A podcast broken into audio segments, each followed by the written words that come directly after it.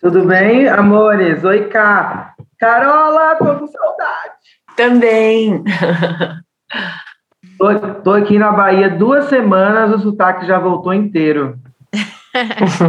pois é, eu, eu nunca perdi, mas eu sempre perco em São Paulo, né? Moro há 13 anos em São Paulo. Mas toda vez que eu volto, só basta duas semaninhas para voltar tudo. Aquele acento mesmo, sabe, do sotaque. Aham. Então, tá, tô com ele, tá em dia. Amo. Então vamos lá. Obrigada por você estar aqui com a gente hoje. Uma honra recebê-la. É um prazer enorme te conhecer também. Eu sou a Jo. Eu que agradeço, Jo. Obrigada pelo convite. Carol é uma amiga de longa data e ela fez um convite de forma muito especial. Estou aqui com o maior prazer. Vai ser lindo. Vamos nessa. Vamos nessa. Para quem não conhece você, seu trabalho, você podia se apresentar um pouquinho falar sobre você e seu trabalho? Posso sim, Jo. Bem, eu sou a Sucena. A Sucena, eu sou baiana, judia, nordestina, cantora e compositora, vocalista da banda As Bahias. É, escrevo também. É, ano passado, 2020, eu assumi uma coluna para a revista Vogue. Já era uma vontade de me lançar como escritora, me lancei como colunista, que já é um princípio. Ano que vem tem, terei novidades. Se Deus quiser virar um livro aí, mas é isso, a Sucena é cantora e compositora. Artista e trabalhadora da cultura. Gosto assim também. E como que você começou a criar as suas composições e adentrou esse universo com a música e tudo mais? Bem, é, eu, eu escrevo desde, desde muito cedo, né? É, meu interesse pela literatura, pelas artes, pela leitura vem de, de casa mesmo, de berço.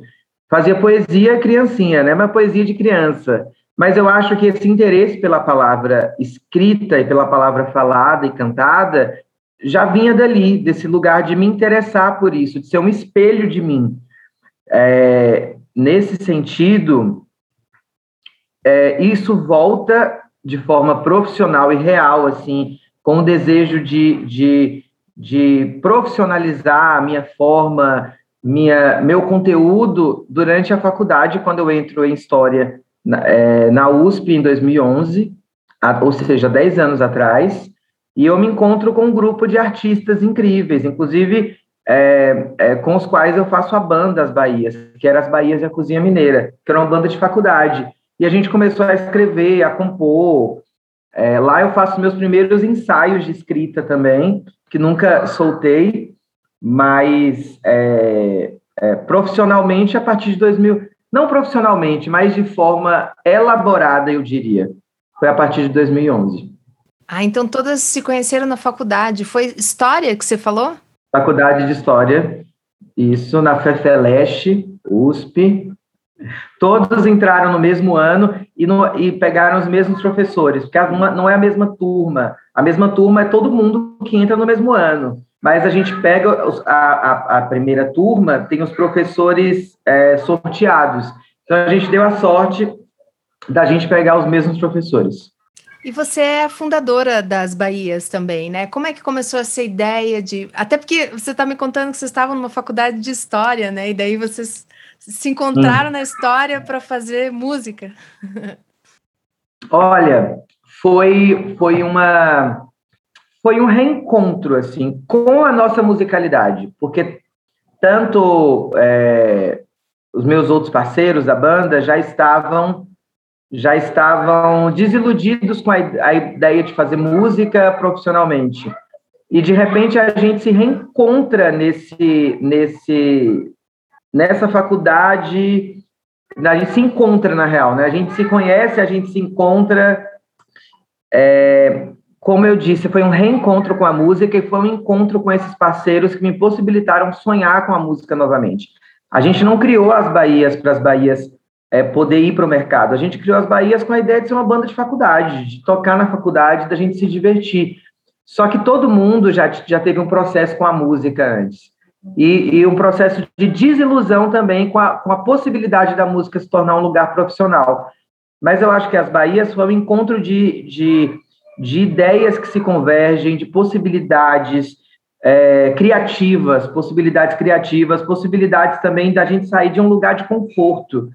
E eu acho que, que esse sair do lugar do conforto foi o melhor, porque a gente, eu lembro que é, é, quando a gente começou a escutar Gal, foi algo extremamente novo, porque todo mundo já conhecia Gal, Caetano Gil, mas adentrar a obra de um artista desse tamanho, mas adentrar de uma forma é, de uma forma séria, de uma forma estudiosa, cara, Gal é uma artista que de uma envergadura que você entra dentro da história da música brasileira quando você escuta a discografia dela. Então você vai de Dorival Caymmi, Carmen Miranda, Dalva de Oliveira, a Marina Lima, a Djavan e artistas da, da, da, da minha contemporaneidade é, jovens que ela tem gravado. Então, é uma artista muito grandiosa, que, que, que, que, é, que acessa esse Brasil profundo mesmo. Então, é, e foi um encanto conhecer a obra de Gal, e foi um encanto poder me, me, é, me interessar pela composição novamente, e pela, pela ideia de gravar um disco e montar uma banda, porque a música vem um combo, né? Porque eu já cantava também, né? A Raquel já cantava, o Rafa já tocava, o Rafa veio de uma, de uma família de músicos. Tinha uma banda, ele desistiu da música porque o parceiro de banda dele faleceu, o vocalista da banda, muito jovem, de aneurisma, então foi uma desilusão com a música. E esse reencontro em 2011 é um, é um reencontro, esse reencontro com a música é em 2011, mas a gente não se conhecia, a gente se conheceu lá. Então esse projeto já tem 10 anos, né? Já tem 10 anos, sim. Profissionalmente vai fazer 6. Foi a partir de 2015, quando a gente conhece Carola, inclusive, que foi nossa primeira assessora de imprensa. E como é que foi essa transição para o pro profissional, digamos assim, né? Que você falou que antes é, era uma banda de, de faculdade, né? Sim. Como é que foi acontecendo? A gente teve é, a, a, teve o qual que é o nome da palavrinha mesmo, mágica? Eu acho que teve o o encanto das pessoas pelos nossos primeiros shows. A gente foi com muita energia para o primeiro show. Vamos fazer um show de faculdade? Vamos. A gente foi homenagear a Amy Winehouse, que falece em 2011. E a Amy era maravilhosa, né? É, é um, foi um cometa que passou e iluminou todo mundo. Quem gosta de música e quem não gosta. E a gente amava música e eu era louca pela obra da Amy. É mesmo assim, ser apaixonada por ela até hoje, de chorar, de colocar a Amy e, e e me encantar com, com as escolhas estéticas, com as escolhas de, de postura vocal, de, de impostação que ela usava, das, das sujeiras que ela traz para a música com muita originalidade, tanto na composição quanto na interpretação. Então, eu sou, é, amo a Amy e a gente resolveu fazer uma homenagem a Amy Winehouse e com outras músicas da, da, da MPB. E é, com um power trio, com Rafa fazendo arranjo. E a gente criou um sarau para isso em 2011, porque a Amy falece em julho, a gente faz essa homenagem para ela em setembro, mais ou menos. E, e o super rolou, as pessoas encheram, lotaram o espaço. Foi um show incrível, foi um show maravilhoso e a gente começou a receber vários convites para fazer shows na faculdade. E depois o Rafa convida os parceiros dele de Poços de Caldas é, para tocarem com a gente. Então, todos o sul de Minas, por isso que vem as Bahias e a Cozinha Mineira, porque eram todos de Minas Gerais, a gente começa a fazer alguns festivais do Fora do Eixo, nesse processo. E aí a gente pensa em profissionalizar, porque não estava parando de surgir convites para a banda tocar. E aí só foi, né? Só foi.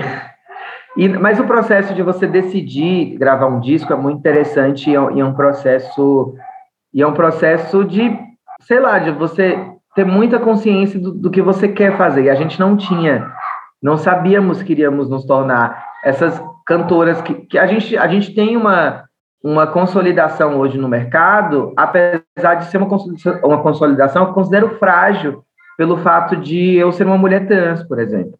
Eu acho que a gente precisa, é, é, precisa provar mais para o mercado, porque ainda fica aquela dúvida é, é provocada pelo preconceito mesmo a respeito das pessoas trans, que as pessoas cis não precisam passar. Então sempre fica a questão se sou eu quem compõe a minha música, é, é, como que a gente faz, é, sempre olham a gente dos, é, é, dos pés, da cabeça aos pés, dos pés à cabeça, é, quando a gente vai para um festival, sempre há aquela desconfiança por você ser trans, sabe? Então, eu acho que isso porque as pessoas trans ainda não conquistaram o algoritmo necessário para ser do mainstream. Então, eu acho que a gente está precisando é, ocupar ainda esse espaço de, de poder mesmo, de é, que é o mainstream. Porque, por exemplo, a gente tem uma cena LGBT que não se parece com nada no mundo. Nenhum país do mundo tem a cena LGBT que o Brasil tem desde 2015. E que é uma cena que a gente tem de, desde o mainstream com a Pablo Vittar, Gloria Groove, é, Lia Clark, mas são drags, não são pessoas trans, por exemplo. Mas já é um caminho para que a transgeneridade tenha esse, esse aceite. E outra coisa também que é interessante é que as pessoas é, trans elas são muito mais aceitas quando elas são quando elas estão dentro do seu nicho de musicalidade e de sonoridade. Por exemplo, o nicho da Pablo, o pop, o funk, que é o Linda Quebrada, é muito mais aceito para que as pessoas trans é, exerçam esse nicho. Quando a gente veio para MPB, foi um certo choque, assim, porque a gente era uma coisa meio MPB rock, tropicalista, uma mistura de rock, música brasileira, e, e uma letra, uma letra às, às, vezes rebuscada e metafórica. A gente dava textão na, nas entrevistas até hoje, e a música ainda é permeada por metáforas, e, e, e não é uma música de textão, não é uma música de protesto em si, mas também é. Isso não é muito aceito pelo mercado ainda. Eu considero que as Bahias têm uma. uma as Bahias, a Sucena, tem uma, uma carreira é, que ainda precisa ser descoberta. Eu acho que o meu segundo disco, por exemplo, é um disco desconhecido, apesar de ser, ter ganhado dois prêmios da música brasileira. Eu acho que Tarântula ainda não, foi para o mercado, apesar de de, de, ter sido indicada ao Grammy. A primeira vez que mulheres trans foram indicadas ao Grammy foi com Tarântula, nosso primeiro disco. É, e o nosso segundo disco também foi indicado consecutivamente, ou seja, a primeira vez que fomos indicadas pela primeira vez e consecutivamente, mulheres trans, depois de 20, 21 anos de academia. Nesse sentido, gente, eu ainda me considero desconhecida, porque a gente não está no mercado é, grande da música, no mainstream, que é algo assim que eu também não vou ficar correndo atrás, eu vou fazer a minha música. Mas eu acho que esse é um caminho necessário para que as pessoas trans possam ascender dentro de um sentido é, de respeito na música também. Porque depois vai vir todo mundo atrás da nossa obra também. De onde é que foi esse caminho? Como é que se produziu esse caminho das pessoas trans na música? Acho que ainda a gente está caminhando a, a, passos curtos, mas a gente está, ainda bem. Falei demais, né? Não, mas tem que falar mesmo, tem que aproveitar esse espaço para falar o que quiser falar.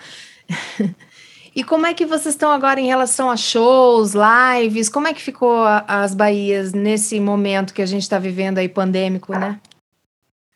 Eu, o que salvou a gente foi a publicidade, porque é, e a, a, possibilidade que a marca teve de comprar as lives, de fazer posts pagos, porque querendo ou não a gente tem apelo publicitário. Então isso é, foi uma coisa que salvou, mas assim, mas ainda assim a nossa principal fonte de receita é o show. Então, Jô, nada substitui o show, nada substitui o show que é a principal fonte de receita de uma artista. É, então, a live, ela é interessante, mas eu acho que ela tem, ela tem um lugar que eu acho que vai ficar, mas vai ficar assim, não, não, não substituir o show, jamais. Eu acho que algumas coisas vão se transformar do que é uma, do, do que significa um DVD, uma live experience, como gravação, pro, mas é uma possibilidade de mercado que é interessante. Não sei, eu acho que ela vai se desenvolver afinal essa não, não será a primeira pandemia que a gente teve. Então é muito importante que a gente pense nisso, porque o consumo de carne ele só aumenta, ele não diminui, e a maior parte das pandemias são provocadas pelo, pelo consumo de carne. Então a gente tem um sério problema sanitário no mundo que, que, é, que é crônico, porque o consumo de carne não vai acabar tão cedo. E o Brasil, a China, são os maiores produtores né, desse, desse consumo e a gente, a gente nunca foi tão, tão rápido de, de, é, de, é, é, é, de movimentação, de portabilidade, de a gente se, se, porta hoje de forma muito rápida. Então, a, a, a, qual que é o nome quando você se move? A mobilidade. A mobilidade da humanidade hoje, ela é muito rápida.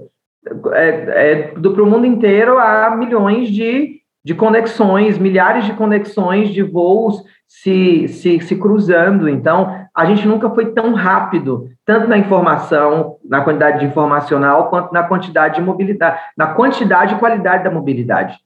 E por isso a gente, a nossa tendência a ter mais pandemias é muito maior, está muito maior.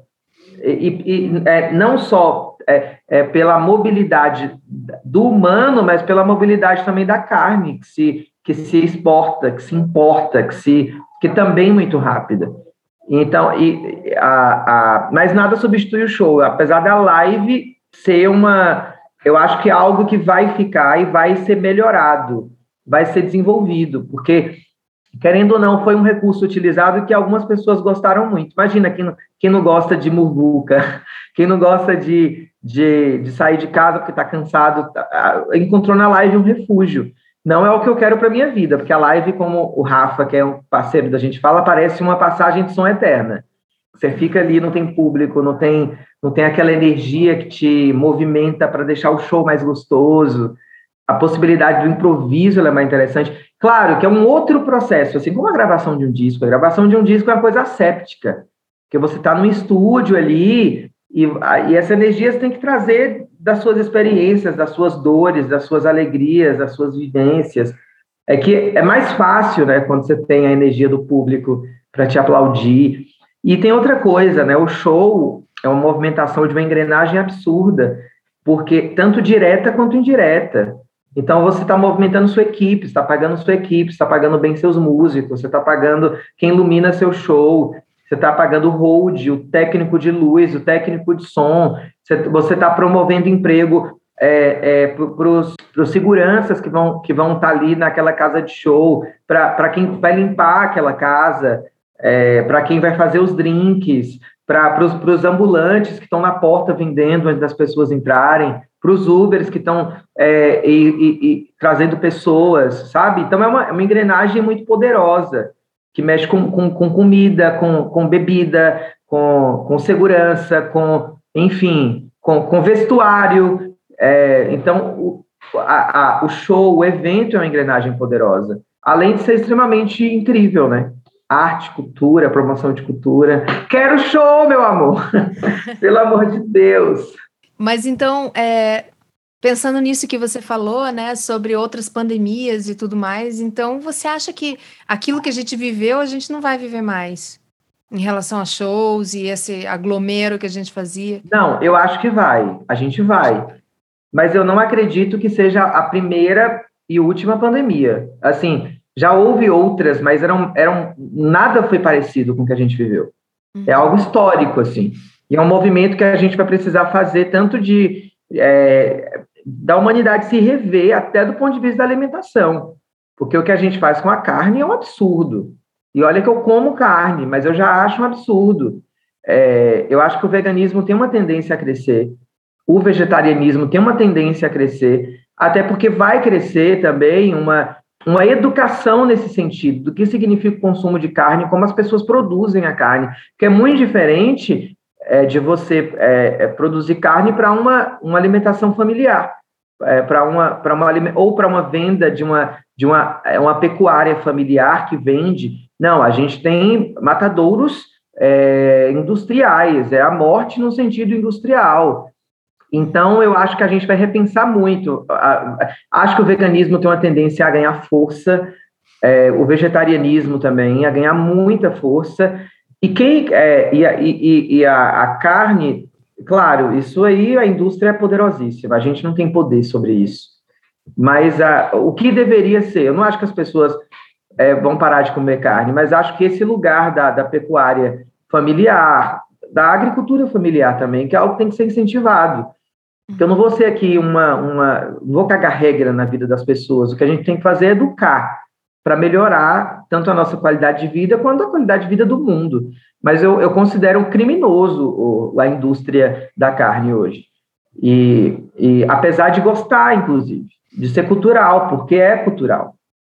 É algo que a gente tem que mexer nas nossas consciências e fazer um exercício de, de, é, de crítica, de, de, crítica social constante, algo que eu venho faz, fazendo para melhorar, inclusive, a minha relação com isso diminuindo cada vez mais é, conversando cada vez mais com as pessoas com as quais eu conheço a respeito disso, melhorando o meu repertório de leitura, por exemplo, ou de, ou de, ou de busca a respeito disso.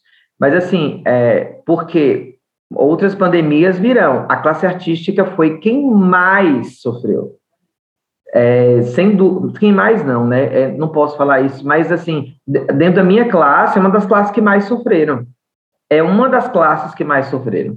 Porque envolve, porque envolve toda essa, essa classe de eventos, né? Que quem mexe diretamente com a aglomeração, meu amor, viu a receita cair 100%. Eu penso que o que a gente teria que se adaptar, pelo menos, ao menos por enquanto, é de alguma forma entender como rentabilizar essas lives, né? Perfeito. Eu acho. Eu acho, sim. E sem que essa, essa, essa, essa, rentabili, essa rentabilização da live seja também algo que promova afastamento. Porque eu acho que, que isso é uma coisa que tem que se discutir, porque artista precisa viver. E a arte salvou muita gente na pandemia, mas quem salvou a arte? Quem salvou os artistas? Porque os artistas promoveram conteúdo gratuito. Como, como é, é, porque é uma desigualdade de, inclusive com, com o mainstream, com até o midstream, que tem possibilidade, porque eu, imagina, eu sou do midstream, dessa, de, desse meio aí musical, que não é o mainstream, não é o underground, que o underground a galera se fudeu, cara. Essa que é a realidade. A galera é, é, começou a vender instrumento, entendeu? Para poder ter fonte de renda. E a gente não tinha, eu, claro, por ser muito novo, essa possibilidade de rentabilizar os nossos conteúdos. E aí fica também essa, essa coisa, né, essa contradição. Se eu também não, não faço live, eu desapareço do mercado. Que a, Cristi, a Tereza Cristina fez algo interessantíssimo, né, de criar ela criou um programa. A Tereza Cristina Live dela virou um programa que eu achei incrível, assim, a, a maneira com que ela homenageou a música e, e aquilo foi bom para ela. Ela conseguiu live com a Antártica, é, com a cervejaria. Então, isso é uma coisa muito boa. Mas os artistas menores? Os artistas menores, eles eles estão é, eles, eles, eles sumiram praticamente e vão continuar sumidos se não houver políticas públicas, mesmo reais, de fomento da cultura. Porque a gente, é, claro, né, e é, é muito triste, porque além de tudo a gente tem um desgoverno tomando conta e, e, e degerindo uma pandemia é, num dos piores processos da, da história brasileira, é, de, de história mesmo, um dos piores momentos, assim. Não que seja o pior, mas é um dos, no sentido sanitário. A gente está vivendo um caos sanitário e, e a gente teve um, negócio, um negacionismo é, institucionalizado pelo, pelo atual governo. Então, é algo assim inacreditável que o Brasil está passando. E quando eu digo isso, é, é porque a cultura ela foi rebaixada do nível de ministério para secretaria.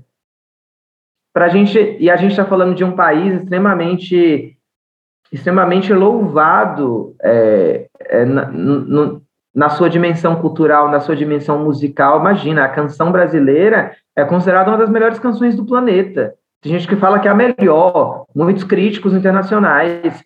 Claro que não, acho que não existe isso de a melhor, mas sem dúvida a nossa musicalidade ela é grandiosa, até pelo, pelo Brasil ter, ter as dimensões continentais carrega consigo. Você vai para o Rio Grande do Sul, é, tem a música de raiz de um jeito, a Bahia a música de raiz é de outro. Se você vai para o Amazonas é de outro, para Minas é de outro, mas a gente é, é, encontrou nesse país que foi um país colonizado com muitas dores, uma maneira de engolir tudo que vem de fora, de, de, de é, digerir tudo que vem de fora, porque a gente também vem de fora e de dentro.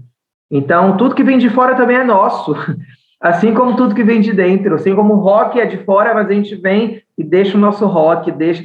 Então, imagina, a gente tem um, um país com essa riqueza cultural e musical, e somos uma secretaria liderada pelo Mário Frias. Meu Deus, quando já tivemos o Gilberto Gil. É um absurdo.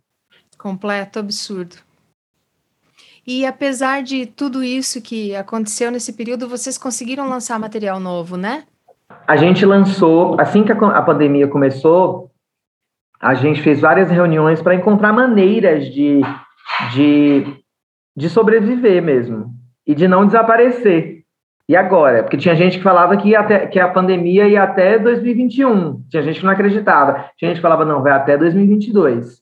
E aí, sem, apesar do, do ceticismo que iria demorar tanto, que claro, a gente nunca viu algo parecido, a gente resolveu fazer um disco, que foi o disco Enquanto Estamos Distantes, a gente fez ele totalmente à distância. O Rafa foi o produtor do disco, o Rafa foi o músico do disco, é, e, e, ele conduziu de maneira muito incrível, assim, a gente pegou nossas composições e foi um EP, na real, né, um EP de cinco músicas, e onde o Rafa canta também, e foi o nosso primeira produção dele indicada ao Grammy. Então foi uma coisa muito feliz para ele também, porque além de ser da banda, foi uma indicação de produção. e, okay, e aí, foi lá, assim. Vai. Sim, já. Primeira, quer dizer, a gente já tinha sido indicada em 2019 pela primeira vez e 2021 com a produção do Rafa, o que é mais incrível, né? Como EP. Então a gente teve essa felicidade, essa sorte de ter produzido esse disco com o auxílio da Universal Music, que foi nossa gravadora também, que foi, é, eu acho que foi um processo muito importante para a gente, porque eu acho que, a, a, quer dizer, a Universal não se considera mais gravadora, isso é interessante falar, né? Eu acho que é pelo, justamente por conta da música independente ter feito um. E a internet provocou um saculejo nas grandes corporações. É, hoje a Universal ela se autodenomina uma produtora de conteúdo, tanto que a gente não tem contrato de gravadora com ela. A gente tem, tem, tem contratos de conteúdo, de produção de, de, de obra. Isso, uma coisa interessante também, o que nos dá uma independência do que a gente quer fazer. Então, a gente continua sendo independente é, é, no sentido no sentido da, da, de ter controle sobre a obra, porque em nenhum momento a gravadora impulsionou a gente falando nós queremos levar vocês para o mainstream. A gente, inclusive, fez esse processo de fazer um segundo álbum durante em 2020 com participações especiais e com um, clipes gravados com pessoas tanto do mainstream quanto da música alternativa, como Linda Quebrada, é, como Kel Smith, que está ali no midstream. Gravamos uma canção da Cell com a Lin, mas a gente também gravou com Luísa Sonza e com Xande Avião. Foi um disco, assim, meio eclético. Meio não, um disco eclético, eu diria. Como as Bahias sempre foi. Então, o nosso disco mais voltado para o mainstream foi esse. Eu, e que a gente fez durante a pandemia, porque esse já era um disco que estava sendo produzido antes da pandemia com a, a, com a, a produção do Daniel Ganjaman. E aí é, a gente parou esse disco, porque não, a gente não, não tinha como produzir aquele projeto que a gente tinha de um disco é, com participações especiais. Depois a pandemia foi mostrando um pouco, um pouco maleável, a gente foi respeitando as linhas, né? Ah, estamos na fase amarela, estamos na fase. Esse respeito, claro, a gente teve que criar uma, um, todo um batalhão de pessoas e de, e de para lidar com a segurança. A gente fez cinco clipes em uma semana, ninguém pegou covid, porque as pessoas ficaram no mesmo hotel, as pessoas foram no Rio de Janeiro. E claro, isso foi tudo proporcionado pela gravadora, pela GTS também que agenciou a gente e acreditou nesse projeto. É, além porque pelos nomes também que ele carregava, não só as Bahias, né, mas pelos nomes que, que ele trazia, é, que eram nomes com muitas possibilidades assim de de alcance, o que foi muito bom para a gente também. Mas é, é, a gente produziu muito, pelo, porque, de fato, é, consegui lançar esse disco enquanto estamos distantes. A gente lançou ainda com o Rincon e a MC Rebeca, dois singles, que foi Respire, que é uma música do Criolo que ele fez para a gente, e Coragem, que a gente gravou com a MC Rebeca, que foi também outro quase um anúncio para Drama Latino, que é esse disco de participações. Que ótimo, que sucesso maravilhoso. E você já, em algum momento, você já fez alguma coisa solo, alguma composição solo? Se tem uma música tua assim que você lançou? Olha, a maior parte das minhas canções são solo, das minhas composições, né? Uhum. A gente nunca, a gente só conseguiu fazer composição conjunta em banda uma vez só. A gente tem alguns, alguns protótipos de canções. Gente, nossa linguagem era muito diferente. Então, a maior parte das minhas composições, elas são minhas, de Açucena a Açucena. É, Jaqueta Amarela é um exemplo.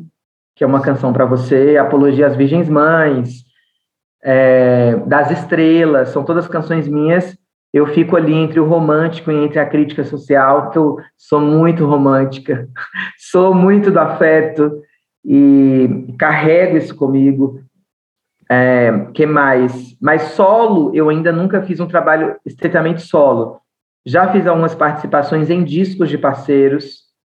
É, já fiz um projeto, inclusive, que a Carola, que era minha assessora de imprensa, fez a ponte pra, pra, com o BID, com o Fernando Novaes, que foi um, o, o, o, Javan, com a Zélia Duncan, que é uma homenagem ao Javan, Javan, é, em reggae, em ska, e a gente fez uma homenagem a, a, ao Javan, eu gravei com a Zélia, gravei, assim, com poucas vezes, mas gravei solo, mas eu nunca fiz um trabalho solo ainda e pretendo, é, pretendo construir isso logo, porque também estou com vontade, mas é, só vou dizer isso, que eu estou com vontade.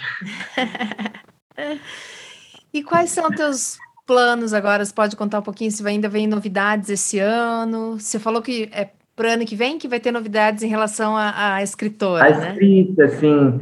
A música também, eu diria, vai ter, mas eu acho que meu livro eu tenho, eu tenho, uma, eu tô com a vontade de lançar ele, de jogar ele para o mundo mesmo, é, de colocar essa filha no mundo, falar vai, voa, viva, o, o, o, problema é que quando você tem um, uma questão de autocrítica muito, muito forte, você sabe que o livro não vai ser tudo aquilo que você esperaria, mas você gostaria de ser uma Clarice Lispector de primeira. Só que nem a Clarice Lispector foi Clarice Lispector de primeira, né? Só que você quer se lançar assim, de forma maravilhosa, com nenhum defeito, é impossível. E aí, eu, por isso que eu vou falar, não, vou lançar, é o primeiro livro, imagina tenho que me colocar no mundo como escritora, pelo menos. Claro que eu estou pensando nessa qualidade.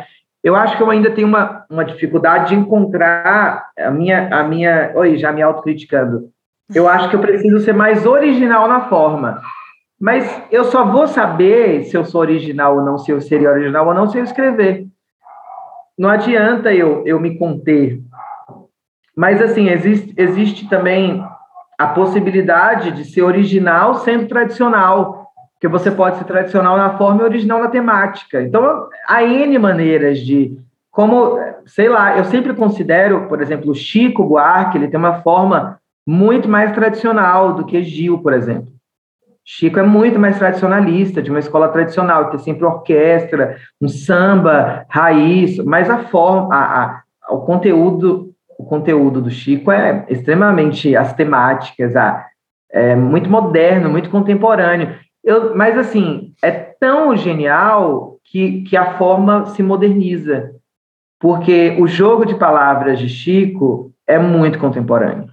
Então, acho que é isso, sabe? A forma pode, pode dar uma, uma. pode ter esse lugar da, da tradição, que é maravilhoso. Então, não necessariamente é ruim também. Então, não sei, vamos lá. Vou me, vou me aventurar como escritora, porque é, é, faz parte de mim. Eu amei escrever uma coluna na Vogue. Amei. A Vogue me convidou, fiquei feliz. Falei, nossa, uau! Inclusive, eu já tinha escrito duas colunas para o jornal do Itaú Cultural, que, e eu tinha amado. E depois chegou essa possibilidade de escrever para Vogue, era uma vez por semana, imagina, semanal a coluna. Fora a temática que você tem que pirar. E eu tenho essa coisa de, de, de, de não subestimar a leitora, o leitor, de não subestimar, entende? Então eu ficava mesmo prostrada, escrevendo e preocupada com a qualidade do texto e, e, e, de não ser repetitiva, de não ser prolixa, de não ser acadêmica demais, porque eu tenho uma escrita um pouco acadêmica, por causa da Universidade de São Paulo, que eu, eu ia seguir carreira acadêmica, inclusive. A música que me tirou. Uhum. Sai daí! A música é uma deusa que se você não vai para ela inteiramente, ela não vem até você. A música não vem até você. Então tem isso. É. é mas eu amei a coisa de ser escritora e me lançar como escritora vai ser um processo interessante ano que vem. Acho que vai ser um, um marco na minha vida. E, e assim, tô lendo a Mara Moira, que é uma escritora trans de sucesso já, uma parceira. E a Mara acabou de lançar um, um, um livro que é Neca e alguns poemetos travessos. Olha, genial! Eu jamais teria essa capacidade de lançar uma, uma essa temática maravilhosa. Ela usa o pajubá, eu não consigo usar o pajubá, mas eu já me, eu já me, eu já me, já me conformei com o fato de que eu não uso pajubá e está tudo bem. Pessoas trans são diferentes, posso ser tradicional e você está tudo bem.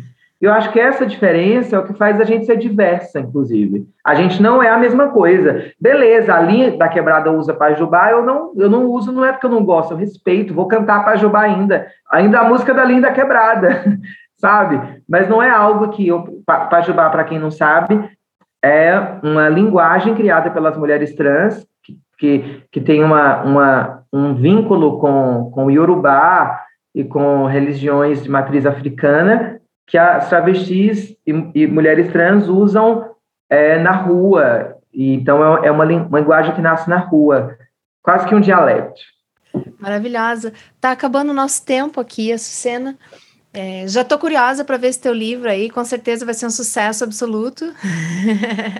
Ai, tomara, tomara. Aí eu volto para te dar uma entrevista, né? Claro, Por com certeza. Favor só para falar do livro, porque eu falo demais, aí vamos falar do livro agora. Com certeza, vai voltar daí para a gente conversar. Então, muito obrigada por tudo, foi um prazer enorme ter você aqui com a gente. Amei. Eu que agradeço, Jô. É, fico à disposição. É, acho que a gente está passando por um processo difícil, é muito importante que a gente se encontre com, com essas pessoas é, reconhecendo essas pessoas do outro lado da telinha também. Então, para mim é uma emoção dar essa entrevista sempre com a Carola, que é uma amiga maravilhosa, querida e que eu amo muito. E muito obrigada pelo convite. Muito obrigada. Não, muito obrigada, não. E eu parabenizo vocês aí por essa nova fase do podcast. Que muito sucesso também. Desejo muito sucesso. Mais mulheres jornalistas maravilhosas fazendo sucesso, pelo amor de Deus. Das deusas também, né? Tem que conhecer o trabalho da Jo como produtora, DJ, artista maravilhosa. Bora! Agora! Bora. Já! Jo, um beijo, viu? Beijo!